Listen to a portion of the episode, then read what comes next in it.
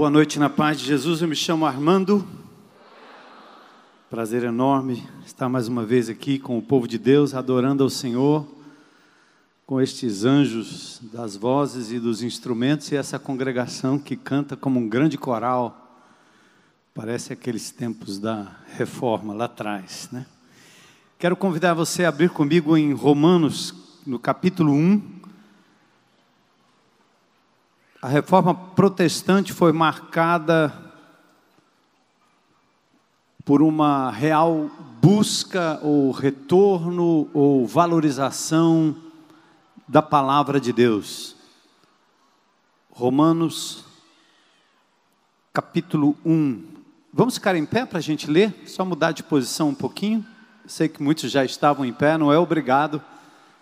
Fica à medida que você gostaria de mudar de posição.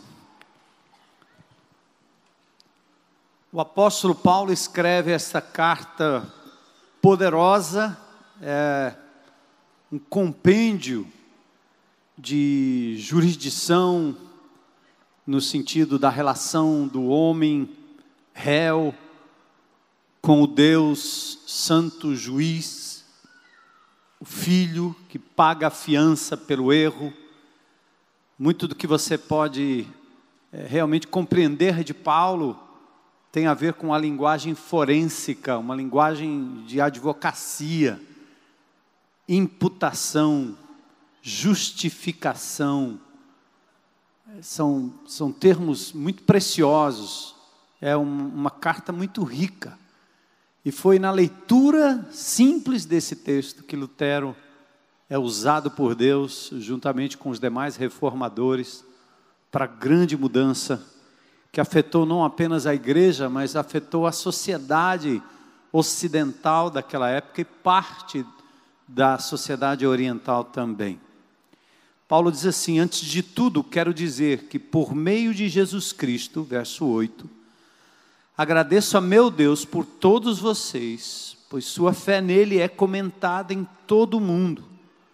O Deus a quem sirvo em meu espírito, anunciando as boas novas a respeito de seu filho, sabe como nunca deixo de lembrar de vocês em minhas orações, sempre pedindo, se for da vontade de Deus, uma oportunidade de ir vê-los. Desejo muito visitá-los, a fim de compartilhar com vocês alguma dádiva espiritual que os ajudem a se fortalecerem quando nos encontrarmos, quero encorajá-los na fé e também quero ser encorajado por sua fé. Quero que saibam, irmãos, que muitas vezes planejei visitá-los, mas até agora fui impedido. Meu desejo é trabalhar entre vocês e ver frutos espirituais, como tenho visto entre outros gentios, pois sinto grande obrigação, tanto para com os gregos, como para os bárbaros, tanto para os instruídos como aos não instruídos. Por isso, aguardo com expectativa para visitá-los, a fim de anunciar as boas novas também a vocês em Roma. Pois não me envergonho da boa nova a respeito de Cristo, que são o poder de Deus em ação para salvar todos os que creem, primeiro judeus e também os gentios. As boas novas revelam como opera a justiça de Deus, que, do começo ao fim, é algo que se dá pela fé. Como dizem as Escrituras, o justo viverá pela fé. Oremos. Maravilhoso Deus, Senhor dos Senhores, temos louvado e adorado o teu nome de várias maneiras nesse dia. E aqui, particularmente nesse lugar. Te louvamos e agradecemos por tudo que o Senhor tem feito ao longo da história da humanidade, mas também ao longo da nossa própria história. E nesse momento em que nós refletimos sobre fatos históricos, incidentes, o lado mais abençoado, mas também o lado mais terrível da igreja instituída. na maneira que o Senhor tem usado os atores, os bons, os ruins, nós simplesmente queremos nos render a Ti e dizer: Senhor, que privilégio fazer parte do Teu plano eterno. Que privilégio olhar para trás, 500 anos atrás, 1.500 anos atrás, dois mil anos atrás, milênios atrás, e ver que nós fazemos parte de um plano muito maior do que podemos imaginar. Então, abre o nosso coração nessa noite. Nós te agradecemos por tudo que o Senhor é e por tudo que o Senhor tem feito em nossas vidas. Oramos por cada pessoa que aqui está nesse auditório, nos vendo pela internet. Oramos pelo nosso amado irmão Cláudio, pela sua recuperação. Oramos por tantos outros que estão feridos, adoecidos, frustrados, tristes, desenganados, que o poder do nosso Senhor Jesus Cristo, desse evangelho maravilhoso, da graça, possa alcançar cada uma dessas pessoas. Obrigado mais uma vez por esse momento, nós oramos em nome de Jesus. Amém. Podem sentar, glória a Deus.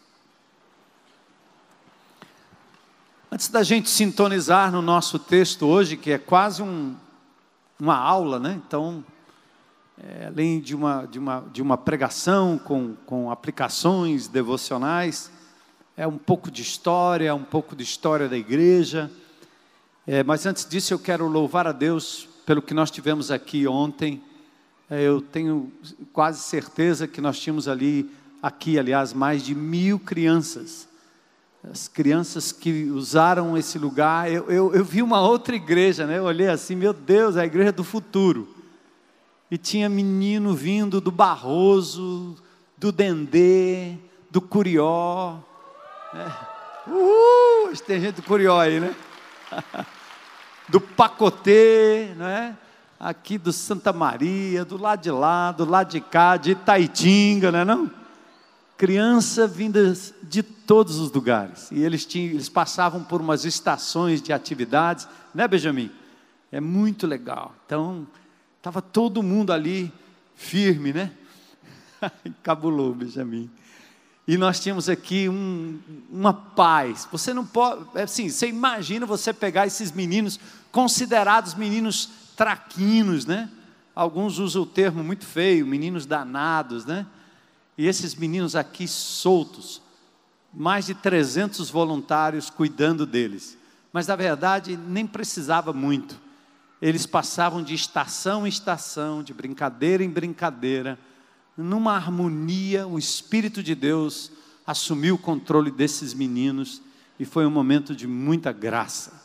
Quero louvar a Deus por esta igreja que continua investindo e hoje, logo depois da escola bíblica, da escola bíblica, ó, eu falando de escola bíblica. Eu voltei, olha, vocês estão falando de 500 anos, eu voltei 500 anos atrás, né? Me lembrando da minha infância, da escola bíblica dominical. Então, hoje, pela manhã, logo após o culto, nós fomos visitar a casa da dona Vânia, e a mãe do Eduardo, né? o menino que era conhecido aqui na redondeza, porque era considerado um menino traquino, é, chamavam ele de Lourinho, né? E Lourinho era aquele nome que o camarada diz, oh, Lourinho.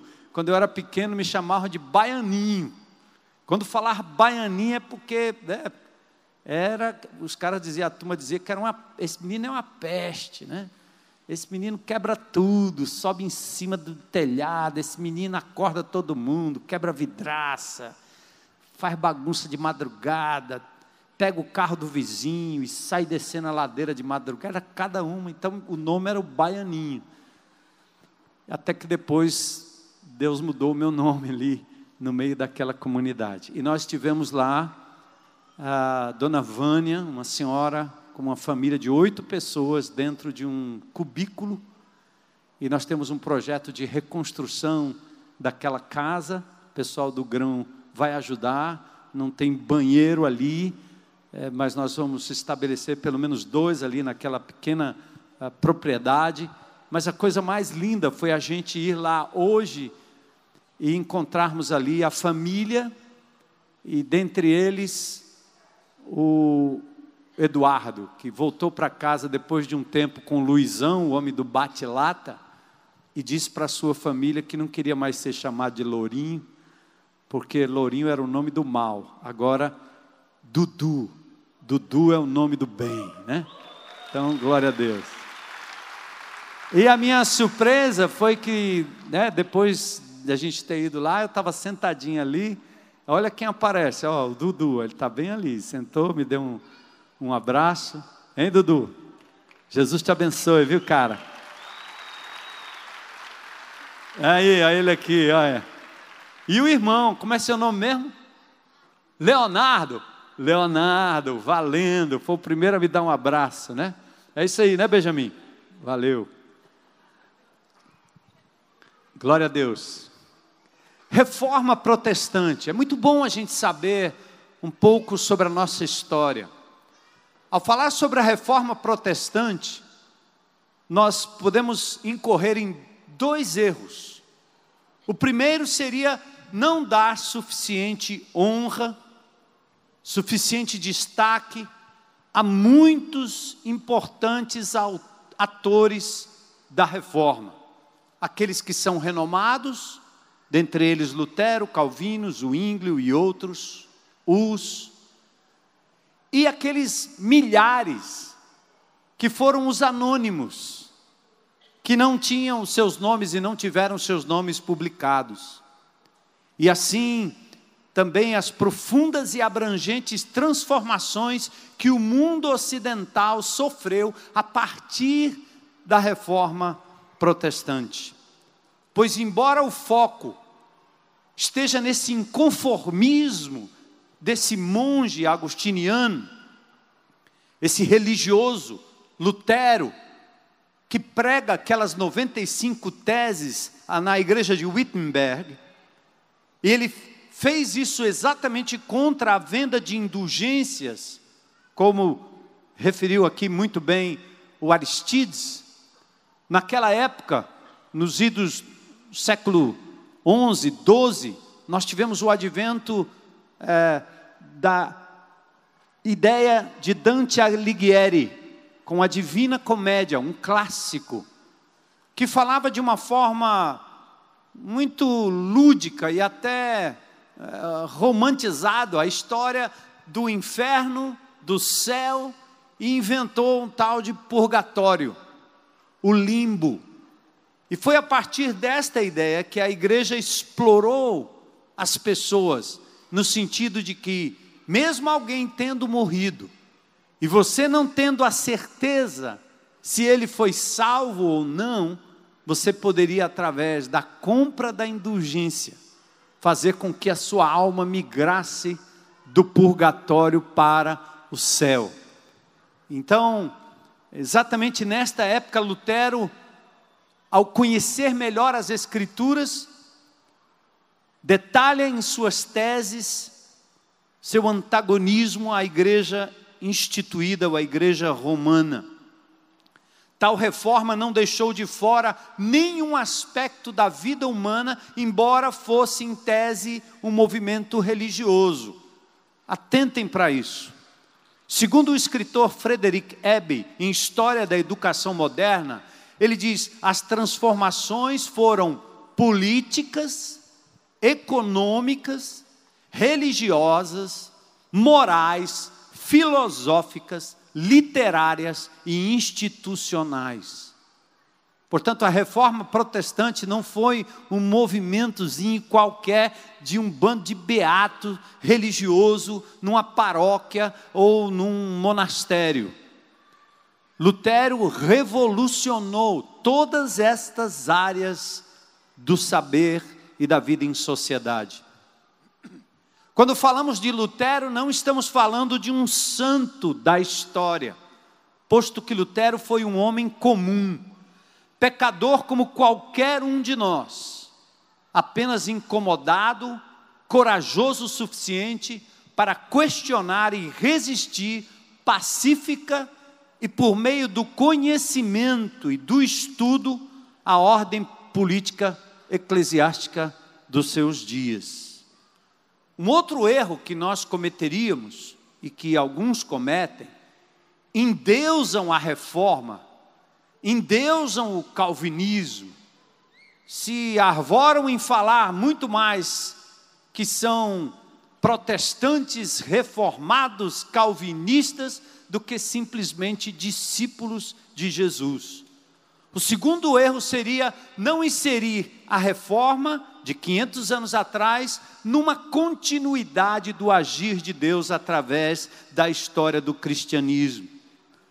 Ao contrário do pensamento deísta, que é uma tese de que Deus, ele simplesmente cria o mundo como se fosse alguém que dá corda num relógio de cordas ou num boneco que vem com aquela a, a, aquela cordinha que você vai, vai, vai, gira, gira, gira, gira, gira e depois solta.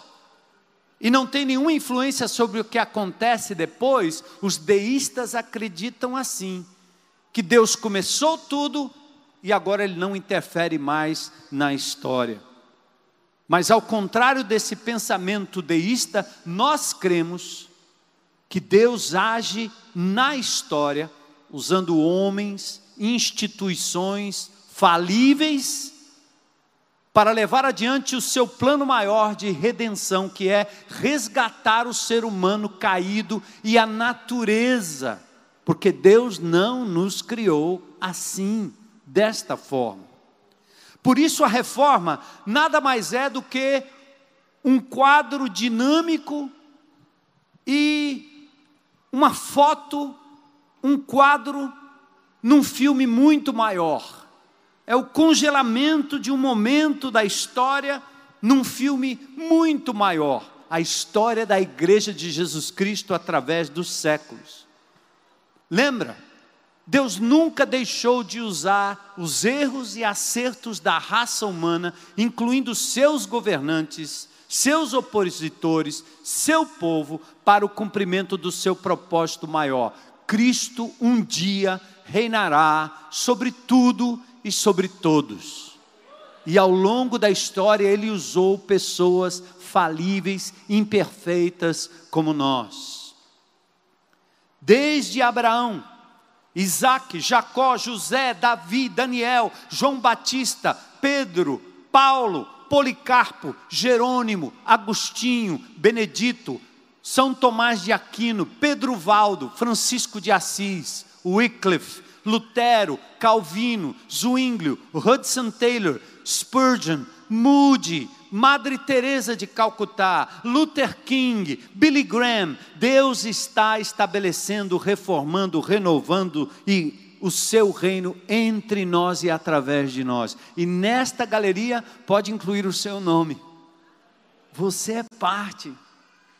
Deus está te usando. Talvez naquele lugarzinho minúsculo que você diz assim: o que é que eu tenho a ver com isso aqui?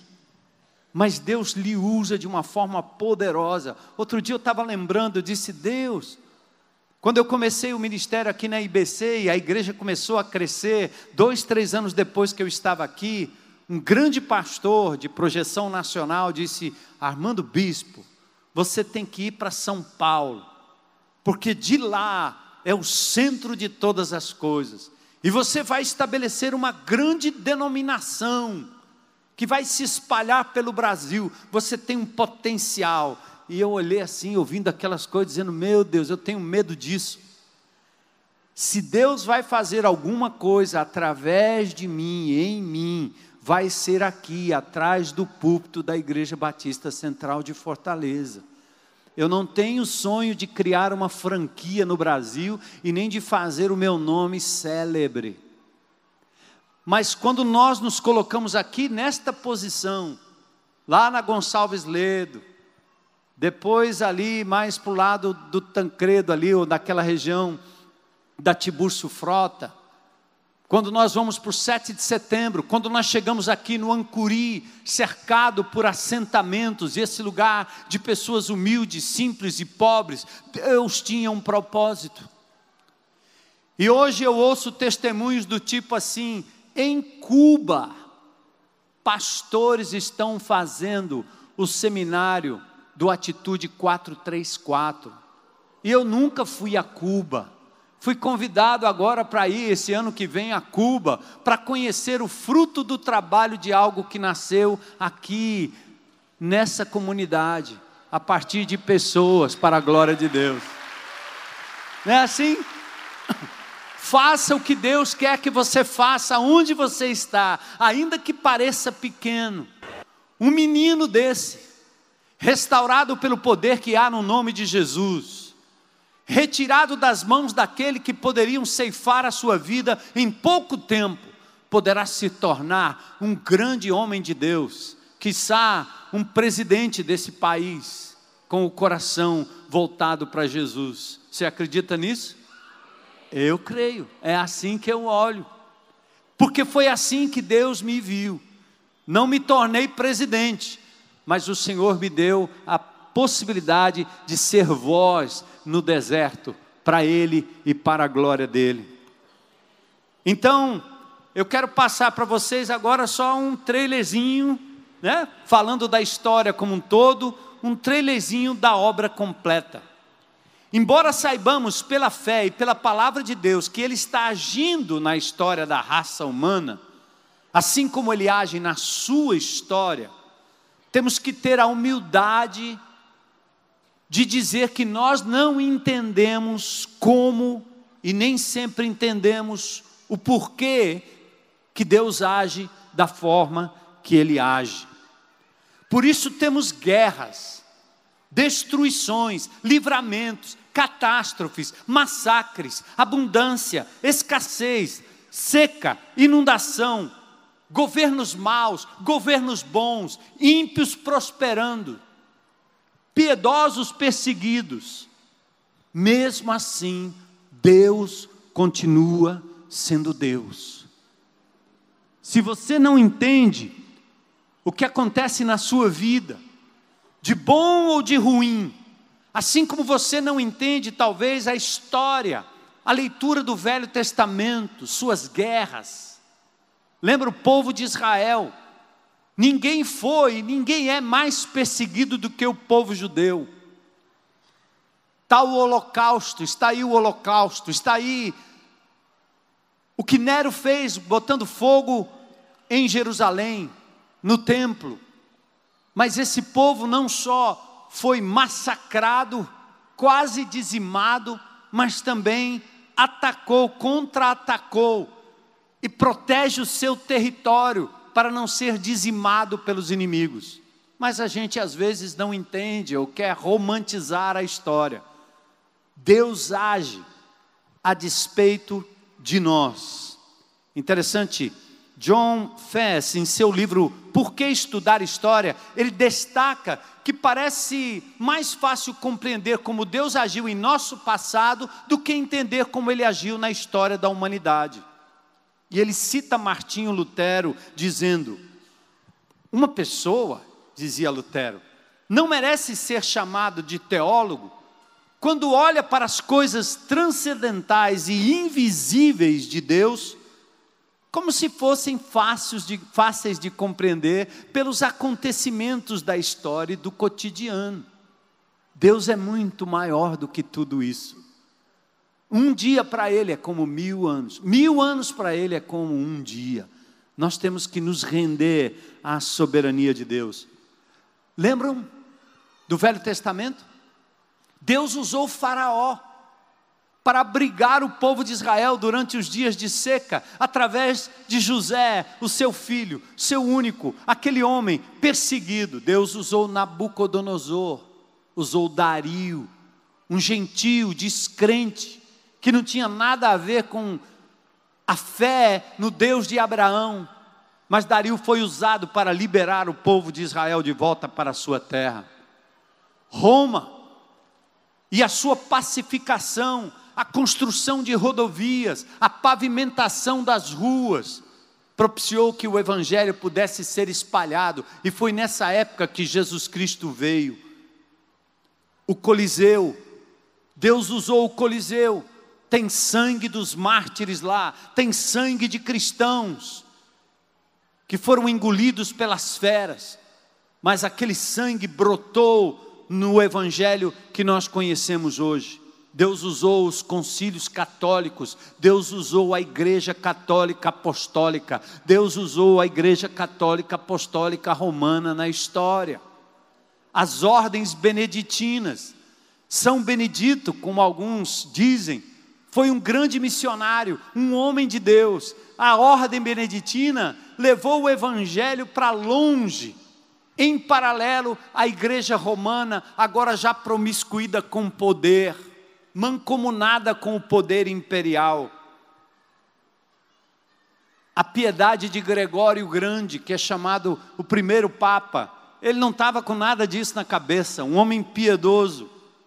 As lutas sensuais de Agostinho, que parecia ser um tarado sexual, um indivíduo que lutava contra suas neuras, suas taras, suas loucuras, compreendendo quão falível ele era, ele era, buscava a graça de Jesus, a dependência do Senhor. Que tal a reforma, contra-reforma, a divisão do monopólio romano, os valdenses, a reforma, a contra-reforma, os puritanos, os pentecostais, os reformados tradicionais. Até o Papa Francisco é usado de uma forma ou de outra na história para estancar o mal, para de vez em quando soltar algo que é real, verdadeiro e condizente com a palavra de Deus.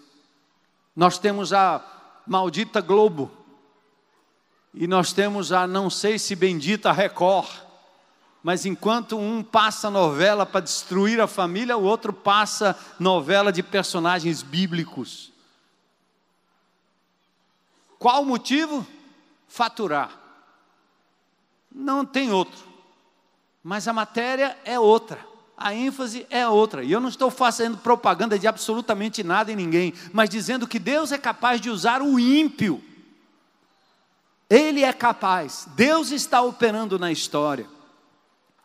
Os reformados, o próprio movimento gay, contraponto da parada gay, a marcha para Jesus essa loucura que nós estamos vivendo hoje, de uma forma ou de outra, não se desespere, Deus está no controle da história. O momento da pós-verdade, as redes sociais, foi nesse contexto que a reforma aconteceu, produzindo efeitos que mudaram a ordem mundial. Vamos destacar algumas cenas da reforma protestante. Dia 31 de outubro de 1517. Martinho Lutero consolidou um movimento que dividiu a igreja cristã em duas grandes vertentes. Uma, a igreja católica apostólica romana, que já vinha com sua hegemonia depois de Jesus, seus apóstolos, os pais da igreja, até Jerônimo, quando o Império Romano é derrotado pelos árabes, 400 e pouco depois do nascimento de Jesus, nós temos ali naquele momento uma espécie de cristianização do império que já havia começado muito antes com Constantino em 303. Quando ele percebe que por mais que os imperadores anteriores matavam os cristãos, quanto mais matavam, mais eles apareciam, porque eles se multiplicavam nas cavernas, nos escondidos, não tinha culto público, mas a palavra de Deus nunca deixou de ser pregada e ensinada no meio dos cristãos.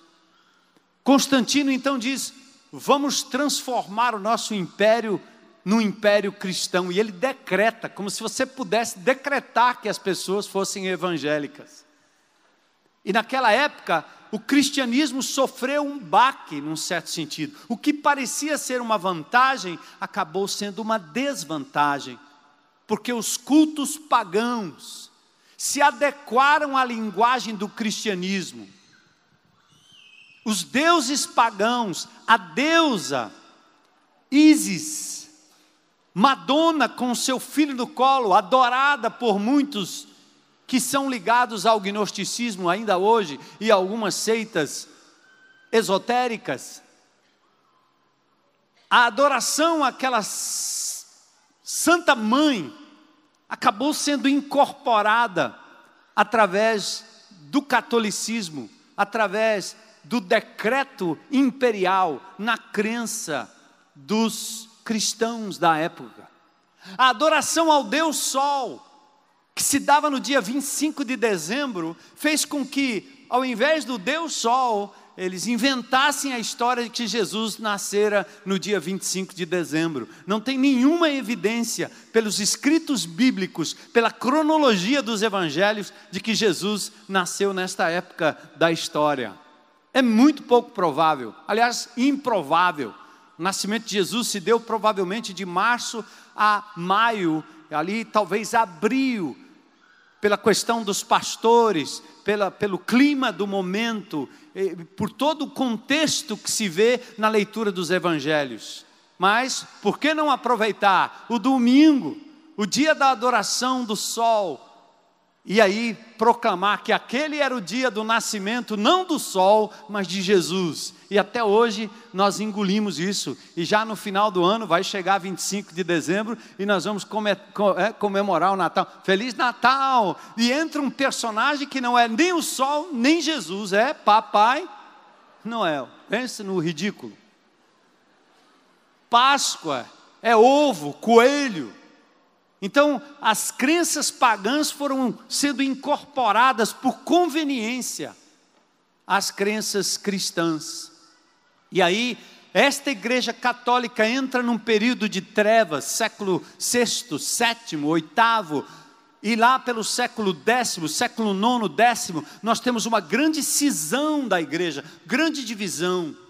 A igreja católica apostólica romana perde a sua hegemonia porque agora existe um movimento em Constantinopla.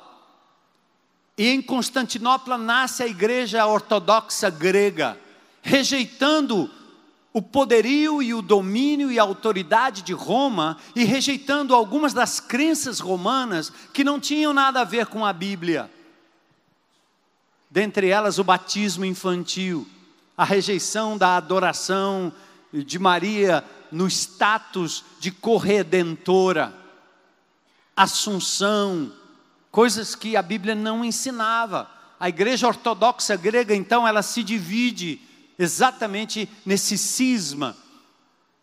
Antes da reforma. Então, Deus vai usando esses fatos para então ensejar esse momento tremendo.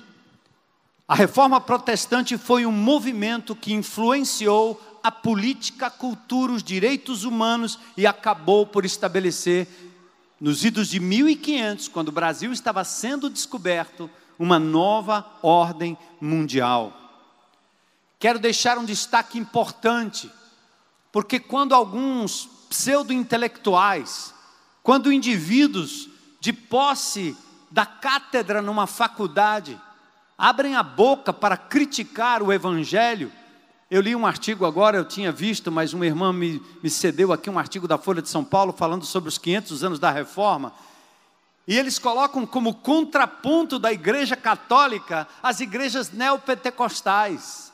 A razão que eles fazem isso é porque eles querem exatamente dizer que o movimento evangélico é um movimento de alienação, é um neopentecostalismo onde as pessoas estão atrás de uma cura imediata ou de, da, da compra da bênção, através dos dízimos, das ofertas, que são então retiradas de uma forma assintosa nos cultos, e ele cita ali quais são as denominações. A maioria dos líderes neopentecostais que estão sendo citados ali são indivíduos que já foram até indiciados, que têm um péssimo testemunho.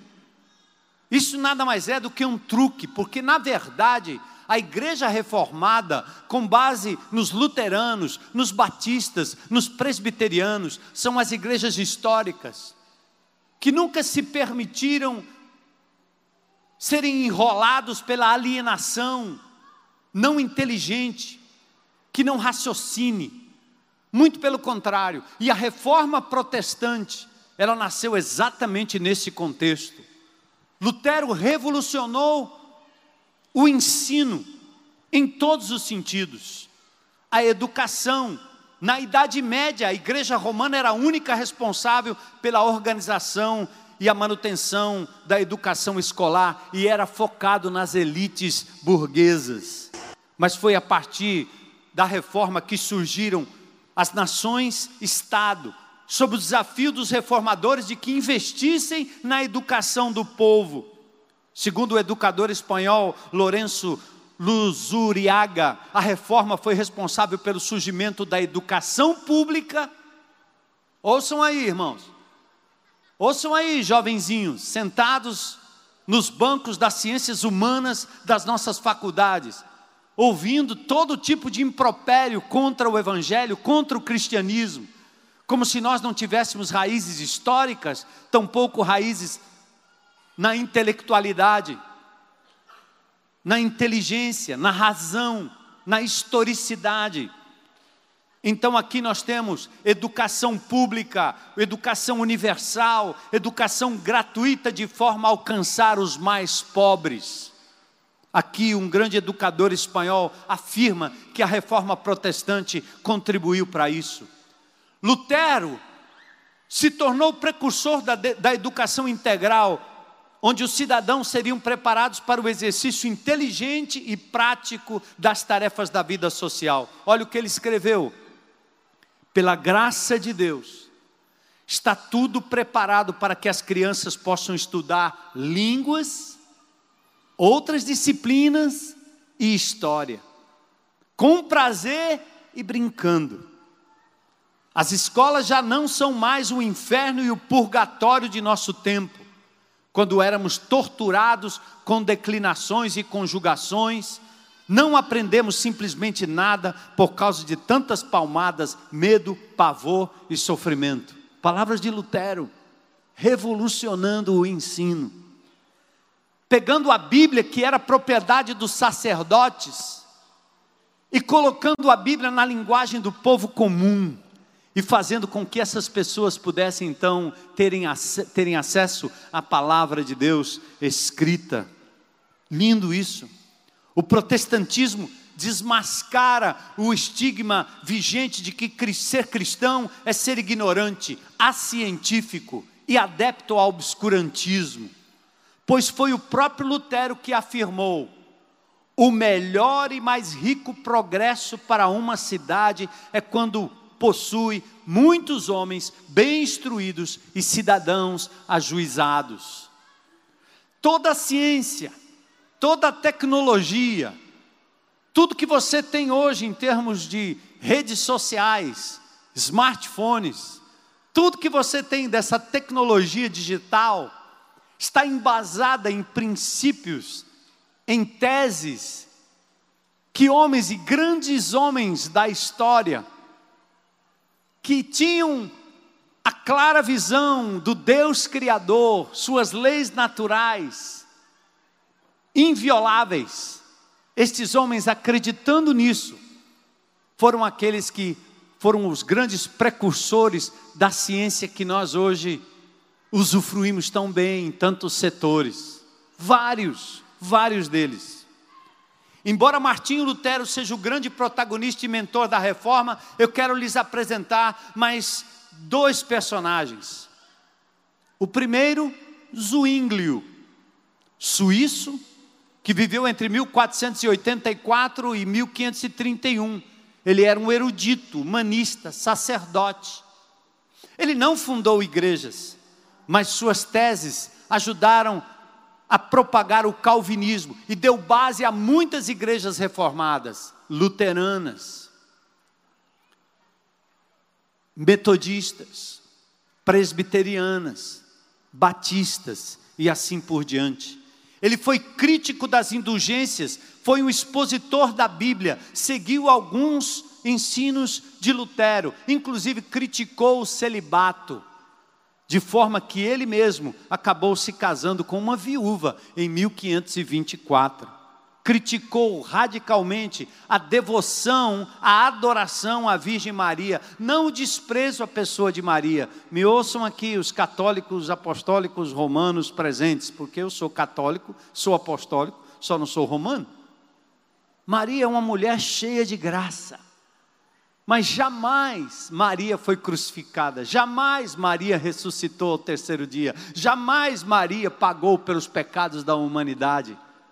E ela, inteligente que era, no seu Magnificat de Lucas, diz: Minha alma engrandece ao Senhor, meu espírito se alegra em Deus, meu Salvador.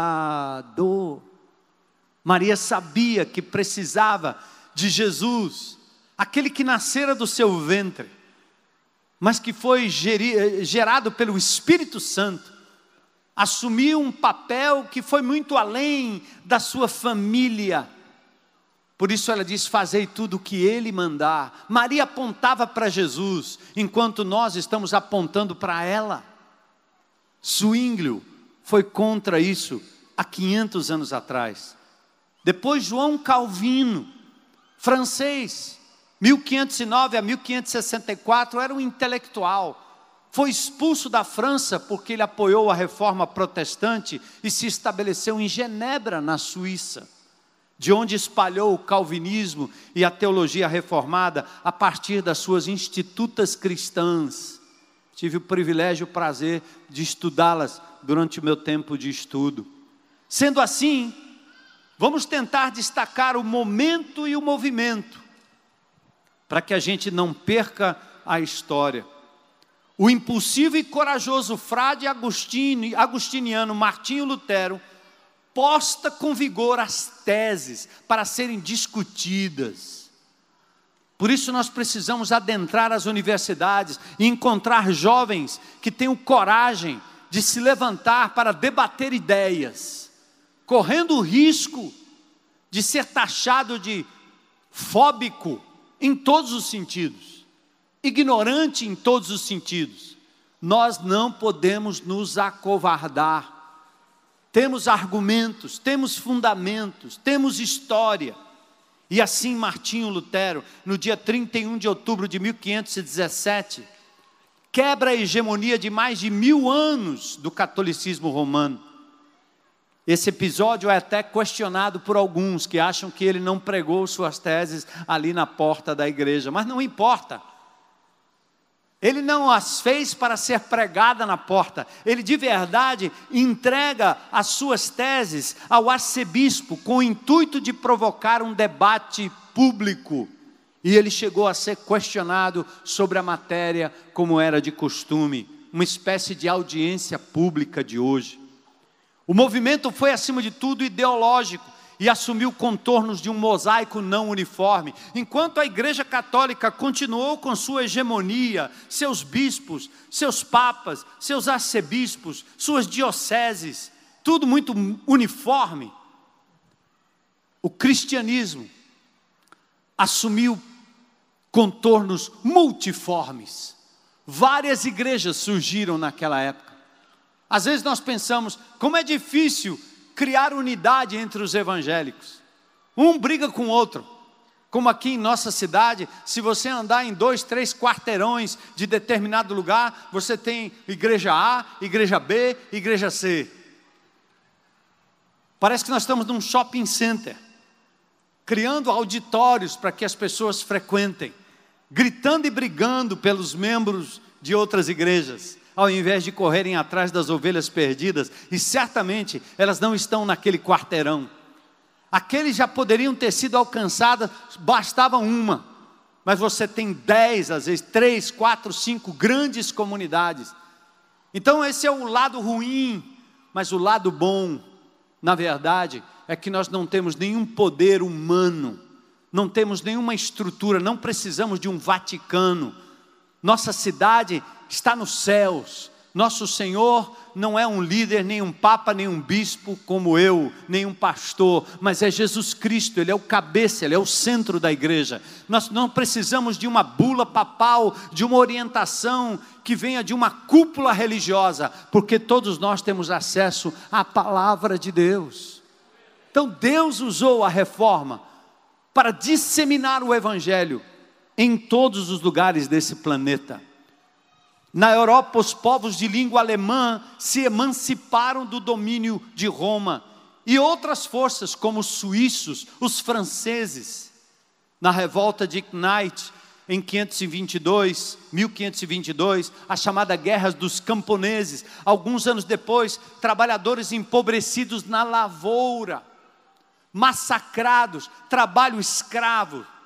Esses trabalhadores viram no protestantismo um meio de lutar pelas suas conquistas sociais e humanitárias. Isso não é bandeira vermelha, isso é bandeira de Jesus. Isso não é bandeira de um partido, é bandeira do Evangelho do nosso Senhor Jesus Cristo o direito da mulher, o direito do homem, o direito do trabalhador. Lá na Alemanha, estes camponeses aproveitaram uma reforma protestante. E, na ocasião, o poder da igreja romana, que já tinha suas cruzadas e seus cruzados, que faziam incursões em Jerusalém para expulsar de lá os árabes e retomar a chamada terra prometida, eram guerreiros, eram exércitos, eles tinham exércitos, e na ocasião o poder da igreja romana massacrou 80 mil camponeses, porque eles não tinham as armas e o poderio bélico que tinha a igreja daquela época. Na terrível guerra dos 30 anos, os católicos europeus mataram muitos protestantes, e que certamente muitos protestantes também mataram muitos católicos, na luta, na guerra, na defesa, nesse toma lá da cá sanguinário. Então, apesar de não ter criado nenhuma igreja institucionalizada e organizada, Lutero se ateve a ensinar a Bíblia e os católicos europeus então foram se convertendo e isso viralizou o mundo afora. A igreja romana enfraquecida pelas guerras contra os turcos e pela construção da Basílica de São Pedro, que custou muito dinheiro, muitas indulgências, muita terra tomada. Não só a igreja naquela época fez vultosos empréstimos, como impôs sobre a população uma taxação de impostos terrível, e por isso o clima ficou propício para um levante e uma libertação. Por isso Lutério é reconhecido também como aquele que foi o precursor da modernidade. O homem que redescobriu Deus, alguns diziam, e que mudou o mundo. Não só isso, mas as teses e as pregações de Lutero fomentaram as recentes ideias de pluralismo, liberdade religiosa, autogoverno. Ninguém pode falar mais do, de liberdade do que os protestantes. Porque é no conhecimento e na palavra que nós temos libertação, e não foi Lutero que disse, foi Jesus que disse: Conhecereis a verdade, e a verdade vos libertará. A razão que esse governo bandido em todas as esferas, federal, estadual e municipal, continua permitindo que aqui no Pacotê, no Santa Maria, que no Curió, que no Dendê, que em vários locais dessa cidade ainda tenham casas onde você anda por cima do esgoto dentro da casa, porque não tem fossa, não tem saneamento, não tem escola direito para essas crianças. A razão que esses governos ainda mantêm isso é porque manter o povo camponês na ignorância, manter o povo nesse estado, é uma forma de domínio e uma forma deles se perpetuarem no poder. Lutero lutou contra essas coisas. É uma forma de manter o indivíduo debaixo do cabresto. Religiosamente falando, Há pouco tempo atrás, era proibido qualquer indivíduo católico romano de ler a Bíblia. Aliás, a missa era em latim quando eu era pequeno. Não entendia absolutamente nada. E naquela época era uma contradição. Lutero fez o inédito. Lutero colocou a Bíblia nas mãos do povo. E talvez a renovação carismática dentro do movimento católico antes que você me ouça, diz assim: Eu não vim aqui para ouvir você falar da Igreja Católica. Não, você veio aqui para ouvir falar da verdade, a verdade histórica. que dá honra a quem tem honra e precisa honra, mas é capaz de apontar aquilo que está errado. Enquanto nós temos evangélicos alienados que ficam vivendo o glória, glória, aleluia, batendo o pé, decretando coisas, mas sem nenhum conhecimento e embasamento nas Escrituras, nós tivemos uma história de cristianismo montada também desse jeito, onde se mantém o povo na ignorância, mas Jesus disse assim: Conhecereis a verdade, e a verdade vos libertará. A verdade é objetiva.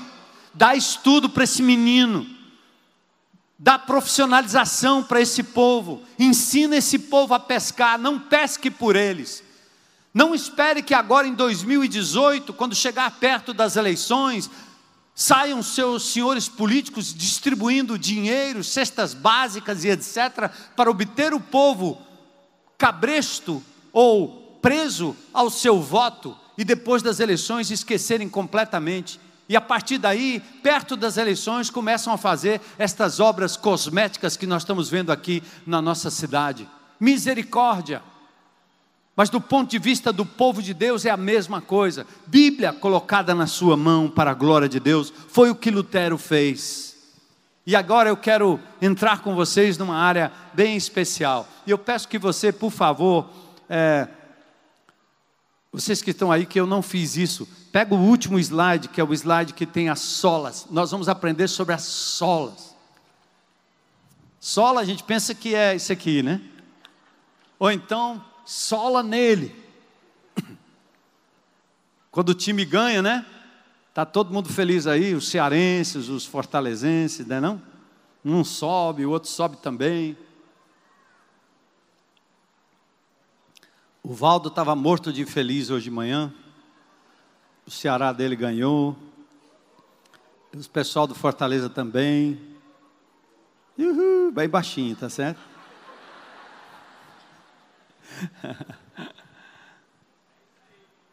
Aí o caba diz: sola nele. Então, sola não é isso. Sola aqui, você vai aprender a, a falar pelo menos cinco frasezinhas em latim Sola significa somente, só, só, só, só. Só, só, só, só. Então, as cinco solas, três são, na verdade, as mais conhecidas e as mais importantes. Então, repitam comigo, classe, nós vamos trabalhar cada uma delas com a palavra de Deus. A primeira é sola scriptura. Vamos falar latim aí? sola scriptura. Depois sola gracia ou gratia. Depois sola fide, sola fide, certo? Depois sola Christus, mas está errado ali, viu? O slide saiu errado, pode ter sido culpa minha. A palavra é solos Christus. Mas pode dizer sola, não tem problema. Sola Christus. Está vendo lá? E o último, soli deo glória. Olha aí. Vamos repetir de novo. Primeira, sola scriptura, sola gracia, sola fide, sola Christus, soli deo glória. Pronto, parabéns classe, vocês vão passar de ano. então vamos lá, um por um, comigo agora. Outra coisa importante, né? Toda vez que me perguntam assim, qual é a sua igreja? Eu disse, é a de Jesus. Você é de que denominação? Eu disse, eu sou cristão. Você é de que igreja? Você é o quê? Você é o quê? Eu disse, eu sou discípulo de Jesus. Então, quando o cabo insiste mesmo, aí eu digo, ah, eu sou lá da tenda. E depois, não, mas qual é a, qual é a denominação? Né? Aí digo, Batista. É, Igreja Batista Central. Podia ser Igreja do Cajueiro Central, Igreja da Mangueira Central. Isso não é o ponto. Mas vale ressaltar uma coisa: por que, que nós nos chamamos anabatistas, aliás? Porque no momento em que os católicos começaram a se converter ao Evangelho de Jesus e compreender as solas eles eram rebatizados, porque foram batizados quando eram crianças. Quantos aqui foram batizados quando eram criancinha, bebezinho? Levanta a mão. Olha! Por isso que o pessoal da igreja católica anda preocupado, não é não? Misericórdia.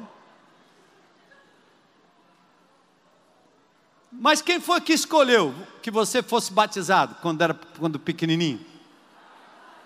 Papai, mamãe. A igreja e Constantino lá atrás. Porque ele disse assim, ó: A partir de agora, todo mundo que nascer nesse império aqui é cristão. É um cristãozinho daqueles.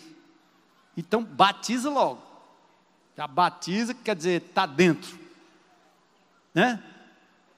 E a Bíblia não tem uma criança sendo batizada, e não tem um exemplo de alguém que é batizado sem reconhecer inteligentemente, volitivamente, pela sua própria vontade, racionalmente, que Jesus Cristo é o único Senhor e Salvador da sua vida. E Jesus foi batizado com 30 anos de idade, não é não? E não foi para lavar pecado, não é para pagar o pecado original. Lembra? o batismo, como era, depois tem a crisma. E vem a primeira comunhão e aquela história toda, tá certo? Os batistas, então, eles não se deram o nome de batista. As pessoas chamavam-nos de batista, por quê? Porque eles pegavam os caba grande assim, como eu, que já tinha sido batizado pequenininho, e rebatizavam, no sentido de que batizavam de novo porque agora você entende quem é Jesus e entende que o batismo significa, simboliza morte, sepultamento e ressurreição com Cristo. Amém? Então, os anabatistas, os que batizam de novo, e mais tarde o movimento batista, que não tem a ver com João Batista, não tem a ver com nenhum homem de nome Batista, mas tem a ver com a ideia do batismo. Então vamos à sola escritura.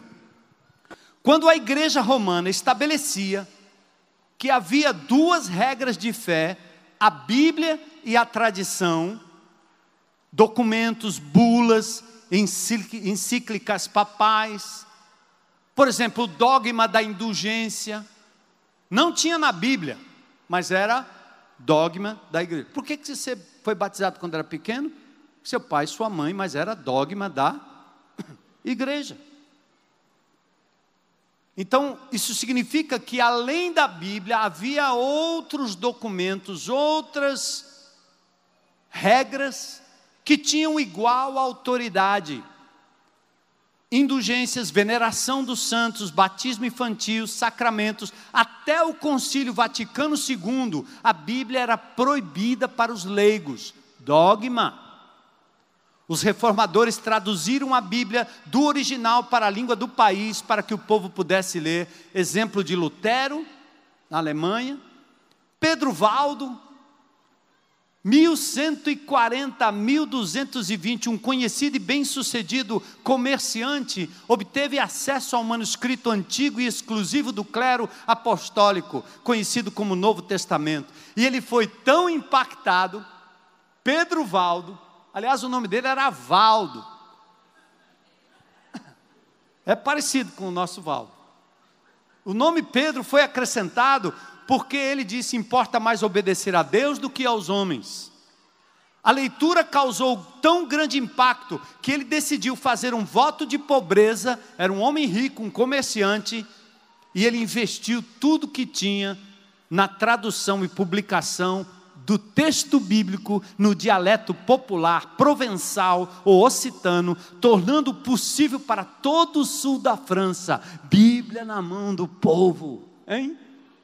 Já imaginou o seu Ives Dias Branco, né? Morreu.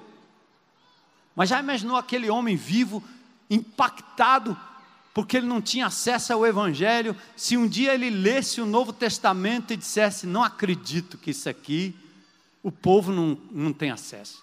E ele resolvesse vender todo o grupo M. Dias Branco, a fábrica Fortaleza, e dissesse: agora eu vou produzir Bíblia e vou botar nas mãos dos brasileiros, tudinho. Porque isso aqui é sensacional. Pedro Valdo fez isso. Ele era um homem rico, fez um voto de pobreza e todo o dinheiro da sua riqueza foi investido na tradução da Bíblia, na língua popular, para que as pessoas pudessem conhecer. Lindo isso. O clandestino tradutor se insurge contra a hegemonia do clero romano em assuntos bíblicos, transformando leigos camponeses, moradores do Ancuri. Ah.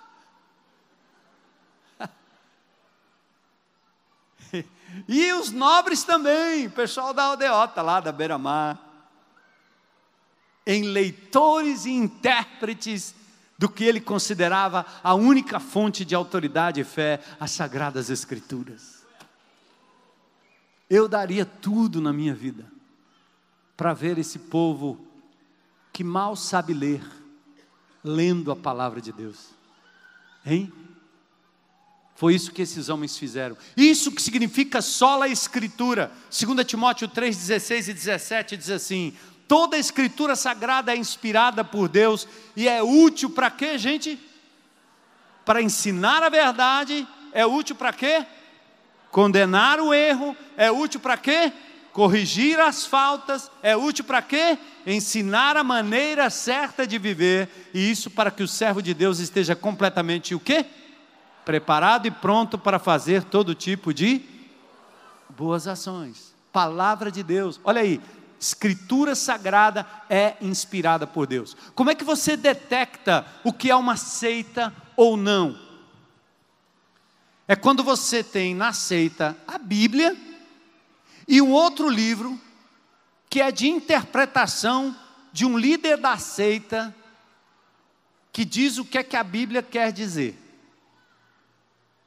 Eu fui espírita durante muitos anos, meus pais eram espíritas, Existe a Bíblia, o Evangelho, mas existe o Evangelho segundo Allan Kardec. Você tem a Igreja de Jesus Cristo dos Santos dos Últimos Dias, os Mormons.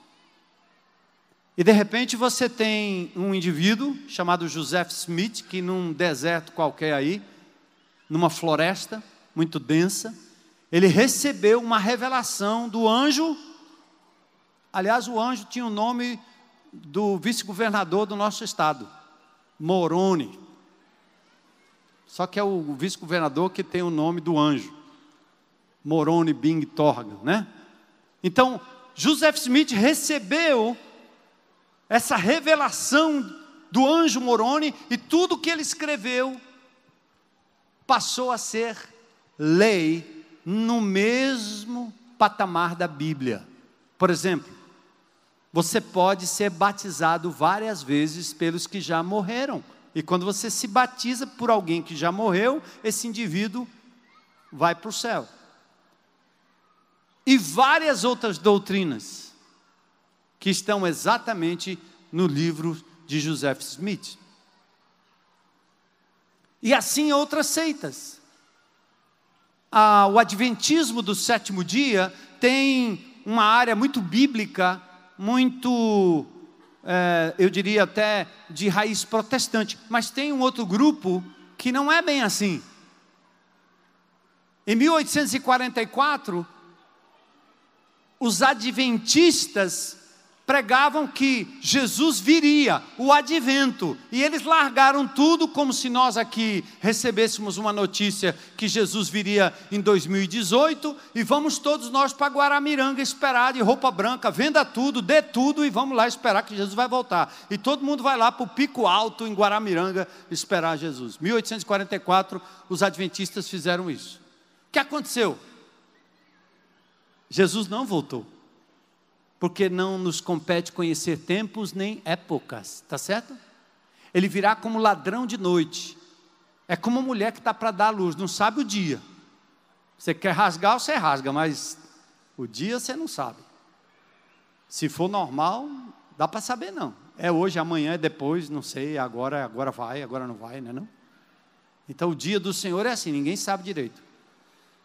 E aí eles foram para lá. Quando chegaram lá que não aconteceu, voltaram frustrados, tinham vendido tudo, abandonado tudo que tinha. Aí uma profetisa de nome Ellen White disse que teve uma revelação e disse: Vocês se enganaram. Ele voltou sim.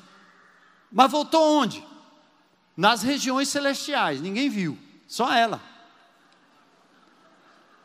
E ela diz que Jesus entrou no Santo dos Santos, na arca, lá dentro estava os estavam os dez mandamentos, as placas, e o mandamento referente ao sábado estava reluzindo. Por isso que vocês precisam guardar o sábado.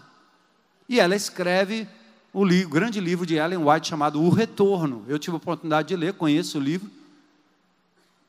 E os adventistas do sétimo dia seguem aquilo como se fosse a própria Bíblia. Então, se você quiser diferenciar uma religião de fato e genuinamente cristã, é aquela que tem a Bíblia como única regra de fé e prática. O que eu prego aqui dominicalmente precisa ser checado. Vocês precisam discernir se o que eu estou dizendo é verdade ou não é. Como é que vocês sabem? Abra a Bíblia aí. Mostra a Bíblia aí. Está escrito aonde?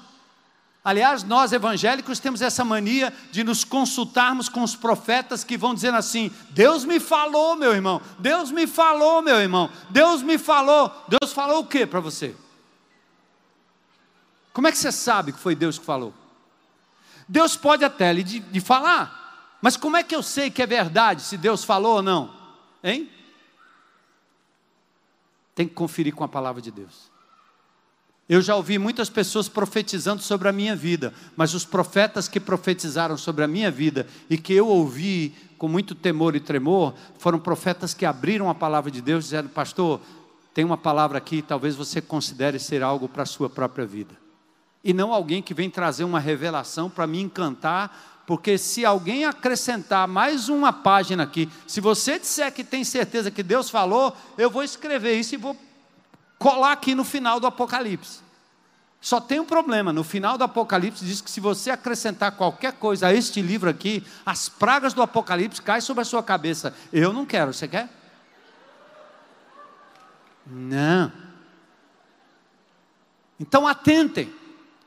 Esse é o único livro que Lutero, Valdo e tantos outros reformadores e a Igreja de Jesus hoje é o único livro que você compra e leva o autor junto. O menino aqui, ó, o Dudu. Se colocar a Bíblia na mão dele, ele começar a ler a palavra de Deus, sabe quem vai ser o professor dele? O Espírito Santo de Deus. Hein? Glória a Deus. Pronto para a gente fechar. Sola graça. Ao contrário da venda das indulgências, Lutero firmou sua tese e fé na graça. Efésios 2, 8 e 9. Pela graça sois salvos, mediante a fé. Isto não vem de vós. É o que? Não vem para que ninguém eu fiz um bem para a criança, eu fiz um bem para o doente, eu fiz um bem para a vovozinha, e você começa a contabilizar diante de Deus isso. Não, o amor não escolhe quem vai ser o objeto do amor. O amor de Deus não é seletivo. E o amor de Deus tem que ser exercido por amor, não por compra de qualquer coisa. É pela graça e pela fé, o mesmo texto. Lutero buscou a vida monástica como uma forma de purificação e busca da salvação eterna. Ele confessa, confessava seus pecados toda hora, todo o tempo, punia o seu próprio corpo. Até que ele conheceu o texto de Romanos 1,17: o justo viverá pela fé. Pela graça sois salvos mediante a fé, isto não vem de vós, é dom de Deus, não vem das obras para que ninguém se glorie. E os, os dois últimos, solos Cristos. Que é isso, gente? Não foi Maria, não foi Pedro, não foi João, não foi Tiago, foi Jesus. Atos 4,12. A salvação só pode ser conseguida por meio dele, pois não há no mundo inteiro nenhum outro nome que Deus tenha dado aos seres humanos por meio do qual possamos ser o quê? salvos. Aleluia. João 14,6, o que é que Jesus disse? Eu sou o caminho, a verdade e a vida. Ninguém, ele não diz vai, porque ele e o Pai são um. Ninguém vem ao Pai senão por mim. Só Jesus pode nos conduzir à vida eterna. E Maria sabia disso, Pedro sabia disso, João sabia disso, e eu e você sabemos disso, aleluia. Só Ele pode mediar nossa comunhão com o Pai. Só lhe deu glória, que é isso? O ser humano e a natureza foram criados para a glória de Deus. Isaías 43, 7 todo que é chamado pelo meu nome, a quem criei para minha glória, a quem formei e fiz. Lutero lutou contra uma igreja que exigia devoção ao clero, aos santos, capazes de mediar e intermediar a relação entre pessoas e Deus. Reverência e honra exagerados que beiram a adoração, não condizem com aquilo que é devido somente a Deus e a Cristo Jesus, nosso Senhor. Aleluia. Por isso, Jeremias 9, 23 e 24, assim diz o Senhor: Não se glorie o sábio na sua sabedoria, nem o forte na sua força, nem o rico nas suas riquezas, mas o que se gloriar, glorie-se nisso, em me conhecer e saber que eu sou o Senhor e faço misericórdia, juízo e justiça na terra, porque destas coisas me agrado. Isaías 42, 8 diz: Eu sou o Senhor, este é meu nome, não darei a outro a minha glória, nem às imagens o meu louvor. Não se dobre a nada e a ninguém, a não ser a pessoa do Senhor Jesus Cristo. Por isso nós cantamos, dele, tudo vem dele tudo acontece por meio dele. Tudo deve voltar para ele. Amém, igreja? Sola Scriptura, sola graça, sola fide, solos Christus, soli Deu glória. O que aquele monge agustiniano fez há 500 anos atrás repercute até hoje nas nossas vidas. E nós vamos continuar levantando nessa sociedade estes pilares da nossa fé, baseado na pessoa de Jesus e na sua eterna palavra. Vamos orar? Obrigado, Deus, glorioso Senhor da história.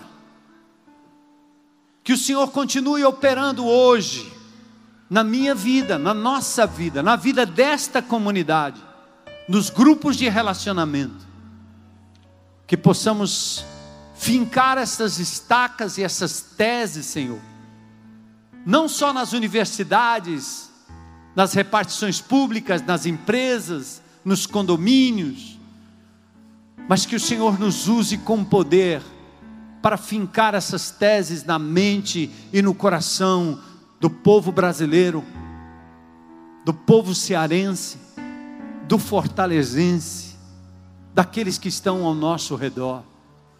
Usa-nos, Senhor, com grande poder, que tenhamos a ousadia desses reformadores, que não esqueçamos das nossas raízes históricas, mas que possamos também olhar para o futuro, naquele dia glorioso em que o Senhor voltará para buscar a sua igreja e estabelecer um reino de justiça. Nós te adoramos porque a despeito da sua grande glória, o Senhor olhou para a minha vida, olhou para a vida do Dudu, a vida do Benjamim, a vida do José, do João, do Tiago, do Amadeu, do Amarílio, olhou para a vida de cada um de nós aqui e nos amou profundamente, dando o seu filho, nos resgatando da vaidade e do vazio e da culpa dos nossos pecados. Então hoje nós nos rendemos a Ti e adoramos o Teu nome. Enquanto nós oramos, queremos perguntar para qualquer pessoa aqui nesse auditório ou lá na internet: se você hoje à noite gostaria de dizer, eu quero esse Jesus como meu Senhor e meu Salvador, quero crer nele e na Sua palavra para a vida eterna, hoje e para sempre. Alguém? Levanta sua mão aí bem alto. Tem alguém nesse auditório? Glória a Deus, eu não estou te vendo. Ali, eu estou vendo, estou vendo. Glória a Deus. Mais alguém hoje à noite dizendo é meu dia? Amém. Glória a Deus. Eu quero entregar minha vida a Jesus hoje. Hoje. Quero abandonar as imagens, a futilidade, a minha crença nos dogmas. Quero me entregar a Jesus como meu Senhor único e Salvador. Vamos ficar de pé. Convido você que entregou sua vida a Jesus a vir à frente. Vamos cantar em resposta a esta palavra. Tenha uma boa semana na paz de Jesus.